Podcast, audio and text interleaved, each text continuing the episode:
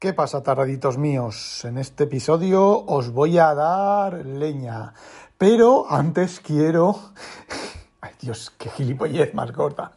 Es que, es que, a ver, me da, me da hasta vergüenza ajena eh, todo el tema este de, todo esto que ha habido ahora, del despido del año, y que quiero olvidar el 2020, que el 2021 sea mejor, que no sé qué, todos esos best wishes y todas esas cositas que los decimos unos a otros, feliz año nuevo, feliz Navidad, em, yo qué sé, todas esas cosas.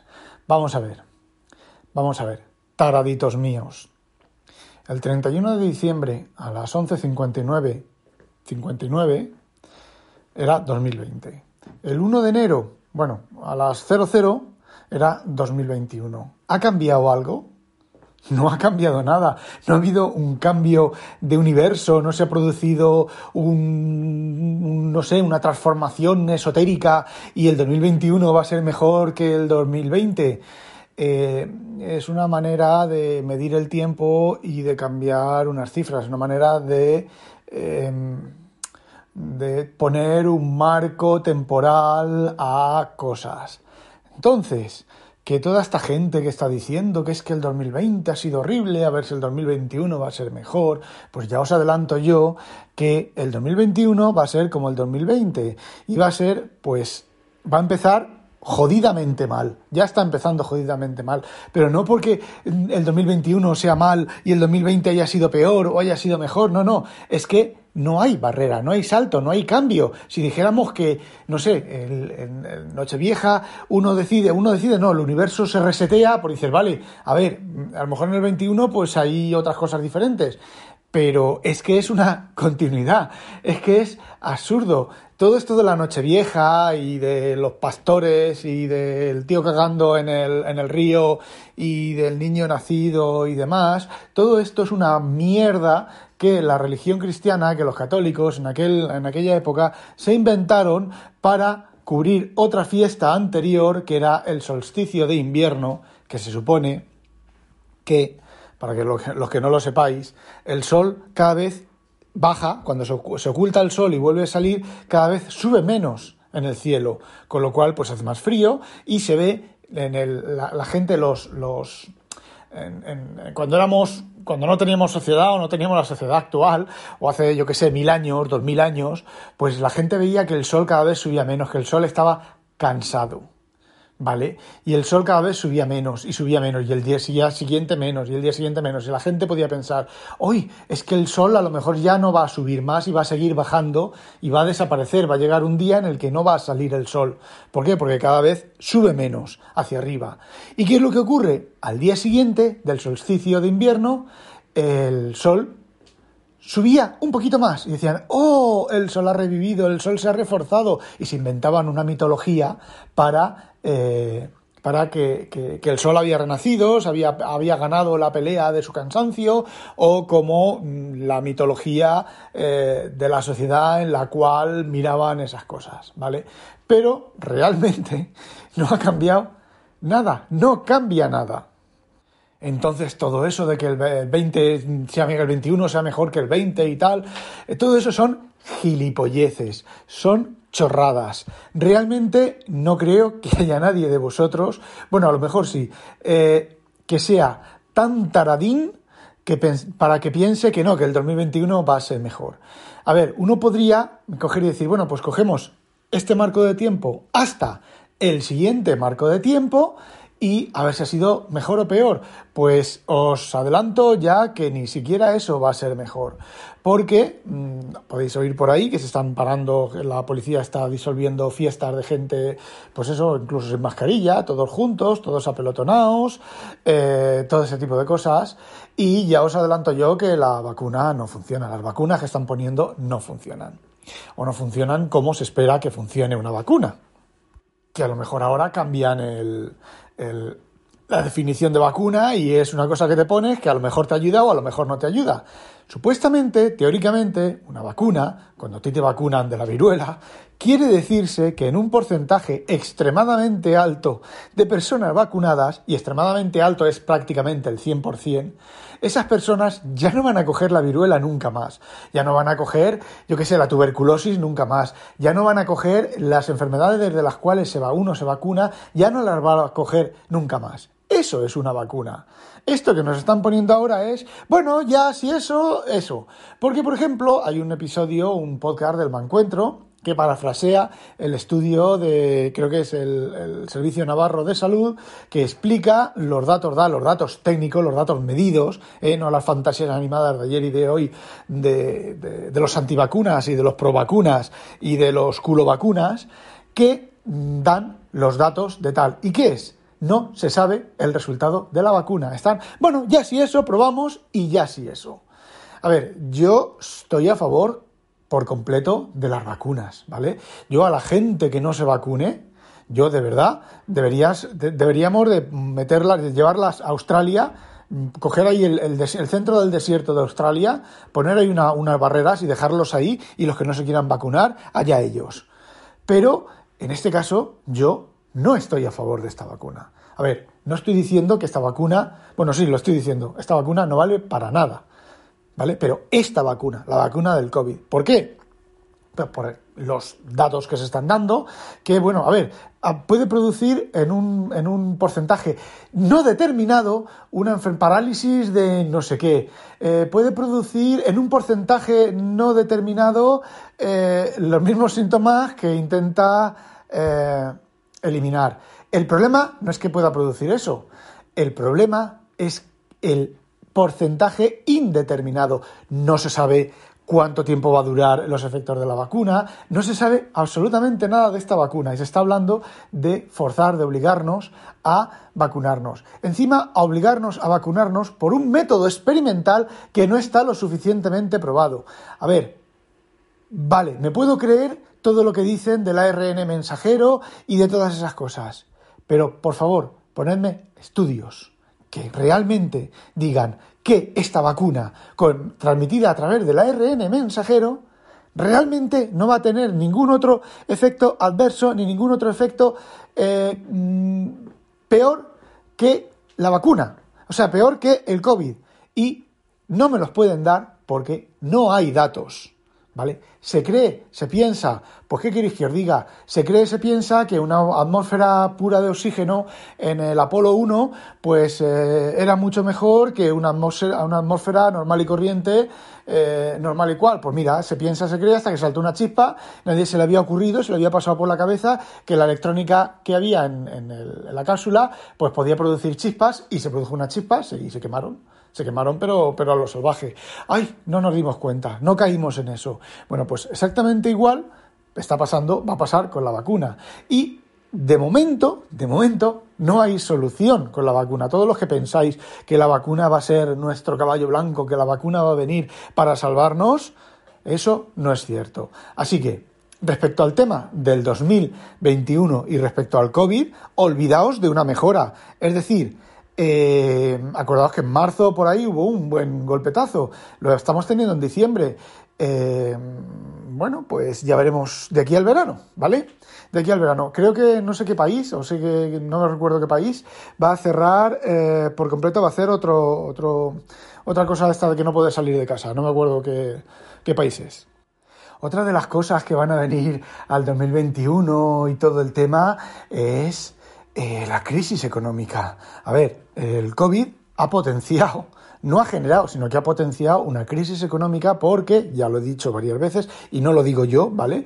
Yo mm, coreografío, eh, ya no me acuerdo del nombre del filósofo este, el modelo occidental eh, social y el modelo occidental económico está acabado, está terminado. Estamos en los coletazos de, o el, principio, o el medio, más bien el medio, de la caída, del equivalente a la caída del Imperio Romano.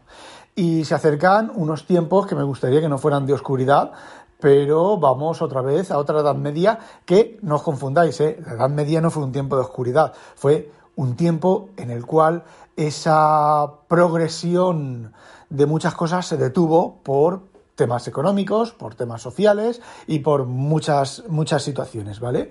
Entonces vamos abocaos a, a una situación como esta. Y bueno, pues a lo mejor la vemos todavía peor en el 21. Y no hablemos del problema ecológico. ¿Vosotros sabéis lo que es realimentación positiva? Bueno, pues en electrónica la realimentación positiva se utiliza para que un proceso se refuerce a sí mismo y, por ejemplo, cuando... Bueno, ya no me acuerdo si esto es así o no es así, pero bueno, eh, la realimentación positiva es coger una parte de la parte, a ver, mm, básicamente tú amplificas una señal, coges una parte de esa señal, la llevas otra vez hacia atrás y la pones en la entrada de la amplificación, con lo cual la amplificación la señal original más esa parte pequeñita de la amplificación se mete detrás, se vuelve a amplificar y se amplifica todavía más. Se coge una parte pequeñita de la amplificación, se vuelve a meter detrás y ¿qué es lo que ocurre? Se produce una avalancha de amplificación eh, salvaje que, bueno, que llega al límite, evidentemente, de la electrónica de, de ese funcionamiento. Bueno, pues la realimentación positiva en el tema ecológico está exactamente igual. Y si os dais cuenta, cada vez el tiempo, las estaciones se están moviendo, cada vez el tiempo cambia peor, hay tormentas y hay todo este estas cosas del niño y la niña y los huracanes en, estar, en estardos tullidos y todo eso cada vez son más grandes.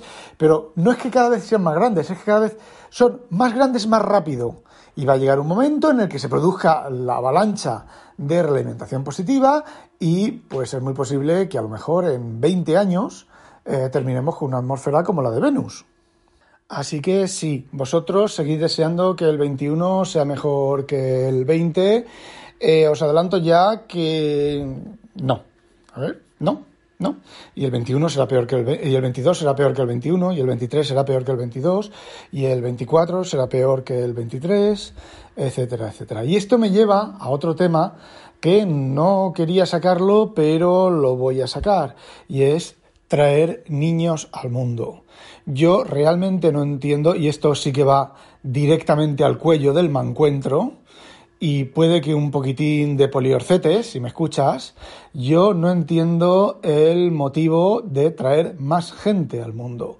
Sobramos gente. Yo no estoy eh, abogando por la eutanasia, de decir, bueno, pues como en, en, eh, en, esto, la fuga de Logan, a los 30 años, cuando llegues a los 30 años, te tienes que morir para mantener la población y tal. No, no.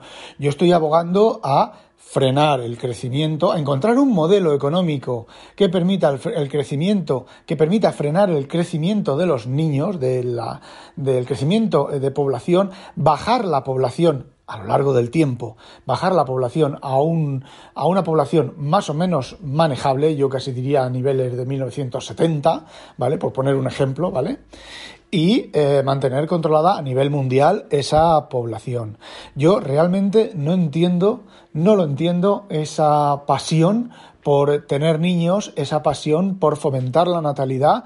Eh, unos niños que no van a poder vivir, vamos a ver, vosotros como padres queréis lo, querréis lo mejor de vuestros niños. Pero bueno, bueno, sí, querréis lo mejor de vuestros niños. Bueno, pues cada niño que tengáis, es un poquito menos que tu niño que has tenido y todos los demás niños en el futuro van a tener. Claro, también está, que era lo que iba a decir antes, también está el tema del egoísmo. Claro, tú quieres que tus niños te mantengan y te cuiden a ti. Pues ya te voy a, te voy a adelantar dos cosas. Primero, tus niños lo primero que van a hacer es cuando, cuando ellos consideren que ya no tienes interés en la familia, te van a, te van a decir que mira, que para eso está la eutanasia, que vosotros mismos habéis votado, ¿vale? Para eso está la eutanasia y que te y que bueno pues eh, te mates, ¿vale? Y, y, esas cosas. Y la siguiente es que tus niños no te van a cuidar. Tus niños te van a meter en un asilo de esos que ahora con el COVID se han muerto los abuelitos como chinches, han caído los abuelitos como chinches. Pues eso te van a hacer tus niños. Así que realmente no lo entiendo. Y me lleva a esto a otra consideración, que es el aborto. A ver, colega, ¿quién pare? ¿Pares tú? ¿Tío? No. Pues que decida la mujer, que se junten todas las mujeres del mundo y decidan, no un tío, no un tío que, mmm, bueno, pues eso, tiene un ratín de, ¡ay! ¡Hala, niño! ¡ay! ¡Hala, niño! Es que es muy fácil decir niños sí, abortos no, cuando no sois vosotros, ni los que parís, ni los que estropeáis vuestro cuerpo, ni los que luego te lleváis la carga la mayor carga en la cría de esos niños, en el cuidado de esos niños y demás. Así que, sinceramente, eh, un tío eh, opinando sobre el aborto eh, no es correcto. Y bueno, volviendo otra vez al tema de las vacunas y del COVID, una cosa que se me ha escapado decir antes es muy sencillo. yo a mí me gustaría que los gobiernos presentaran los siguientes números, ¿vale? Presentaran la tasa de efectos, de efectos no, el, porcentaje de gente que sufre efectos adversos peores a los del COVID cuando se vacunan respecto no a la gente que coge el COVID sin vacunarse, sino a la tasa de gente que accidentalmente coge el COVID sin vacunarse y los vacunados también, ¿vale? añadimos los vacunados incluso para poner, para poner un poco más los números un poco más irreales, pero forzar, volcar un poco hacia el lado de la vacunación, ¿vale? Eh, ¿Por qué no se publican esos, esas estadísticas? Es decir, si el número de afectados por la vacuna es superior al otro número, resulta que la vacuna no es efectiva. Estadísticamente hablando, no es efectiva. Si te toca mm, coger el COVID o te toca coger el COVID con vacuna o sin vacuna, eh, es mala suerte, ¿vale? Te toca, alguien le tiene que tocar. Pero estadísticamente hablando, hasta donde yo sé, estadísticamente hablando, los números están en contra de la vacuna del COVID. Entonces, esto es otra cosa más como las PCR. He oído a Miguel Carnero en su blog, en su podcast, comentar algo sobre las PCRs. Eh, sí, vale, Carnero, Tienes toda la razón del mundo en todo lo que has dicho. Bueno, básicamente ha dicho, eh, ha explicado, podéis entrar, el podcast se llama Las píldoras del doctor Carnero y lo escucháis lo que, lo que comenta. Vale, todo eso es súper correcto, pero a efectos prácticos, a efectos reales, sí, lo que, lo que has dicho puede ser cierto, pero ¿cuántos ingleses han venido a España y a otros países de Europa eh, con una PCR negativa o supuestamente una PCR negativa y luego tenían el COVID, vale, será todo lo correcto, todo lo cierto lo que tú digas, pero el efecto práctico, el resultado práctico es que no valen para nada. Punto pelota. Si no, esa, gente con esas. Si tuvieran algún tipo de utilidad. Mira, otro número que, podría, que se podría sacar es.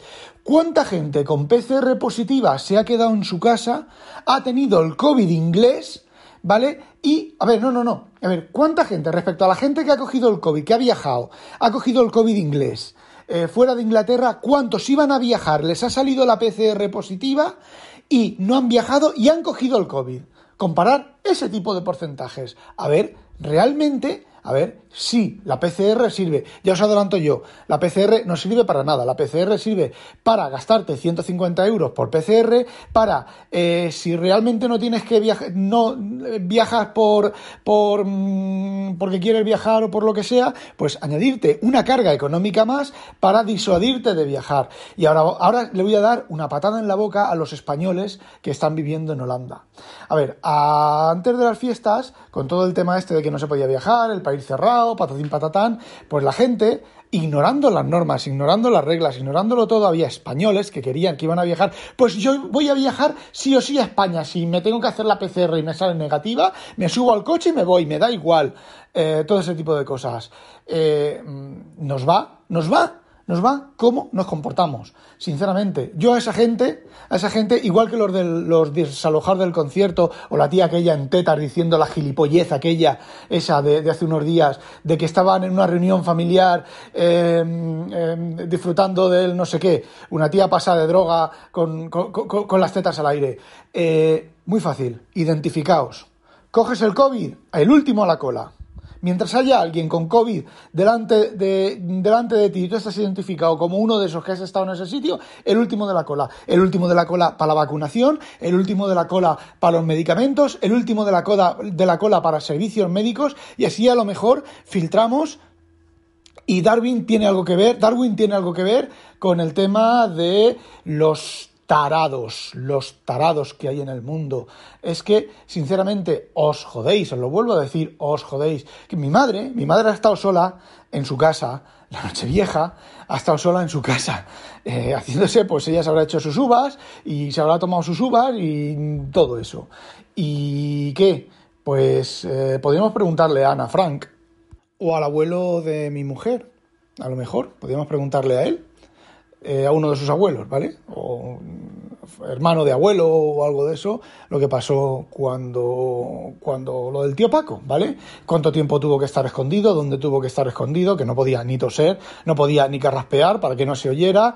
Eh, a ver, y como dice la OMS, a ver, sí, mira, esto, esta, esta pandemia, entre comillas, porque no es una pandemia, ¿vale? Esto, si no hubiera habido la facilidad de viajar y demás, no se hubiera producido de la manera en que se ha producido, pero esto es un aviso para la pandemia de verdad, la pandemia estilo apocalipsis de Stephen King. Las ratas, cuando hay muchas ratas en una nidada, en una nidada o en una zona, ¿vale? Eh, las ratas se mueven y emigran, pero si en la situación en la que no puedan emigrar, porque por ejemplo se mueven a otro alcantarillado que ya tiene ratas y ya no les deja eh, ya no les dejan eh, vivir en esas en esos alcantarillados llega un momento en que a cierto nivel de, de ¿cómo se dice? de concentración de ratas, les entra una rabieta y un paroxismo a las ratas, se atacan unas a otras, se comen unas a otras, hasta que la población eh, se regula. No se mueren porque se mueran de hambre o porque tal, no, no, se atacan unas a otras. Eh, la, digamos que el, sistema de autorregulación eh, está ahí y ha funcionado durante muchos miles de millones de años. Eh, a todos los niveles, a nivel pequeño, a nivel más grande, a nivel familiar, a nivel de zona geográfica, a nivel planetaria, a nivel, eh, sí, bueno, hasta, vamos a llegar hasta planetaria, se autorregula. Tenemos el ejemplo de Venus. Venus hace, que fueron 3.000 millones de años, eh, era un planeta como la Tierra. Y Marte, hace 3.000 millones de años, tenía una atmósfera. Eh, por temas naturales, ¿vale? Temas naturales. Venus se ha convertido en un infierno de 400 grados y 60 o 70 atmósferas y Marte, bueno, apenas tiene atmósfera. Eh, digamos que la situación bioquímica de los dos planetas, pues eh, ha producido eso. Marte, pues porque es un planeta muy pequeño y tiene un poco, puede, no puede mantener la temperatura, pero Venus es un planeta hermano de la Tierra y tiene lo que tiene. ¿Por qué? Porque se empezaron a producir pues, una serie de cambios, ¿vale? Cambios que se están produciendo en la Tierra y han terminado con el planeta así. Así que, bueno, pues ya lo sabéis, taraditos míos. Hala, que me estoy pasando aquí de hablar. Eh, que orden mucho por culo, no olvidéis sospechosos habitualizaros. Ah, demonio, ah, demonio.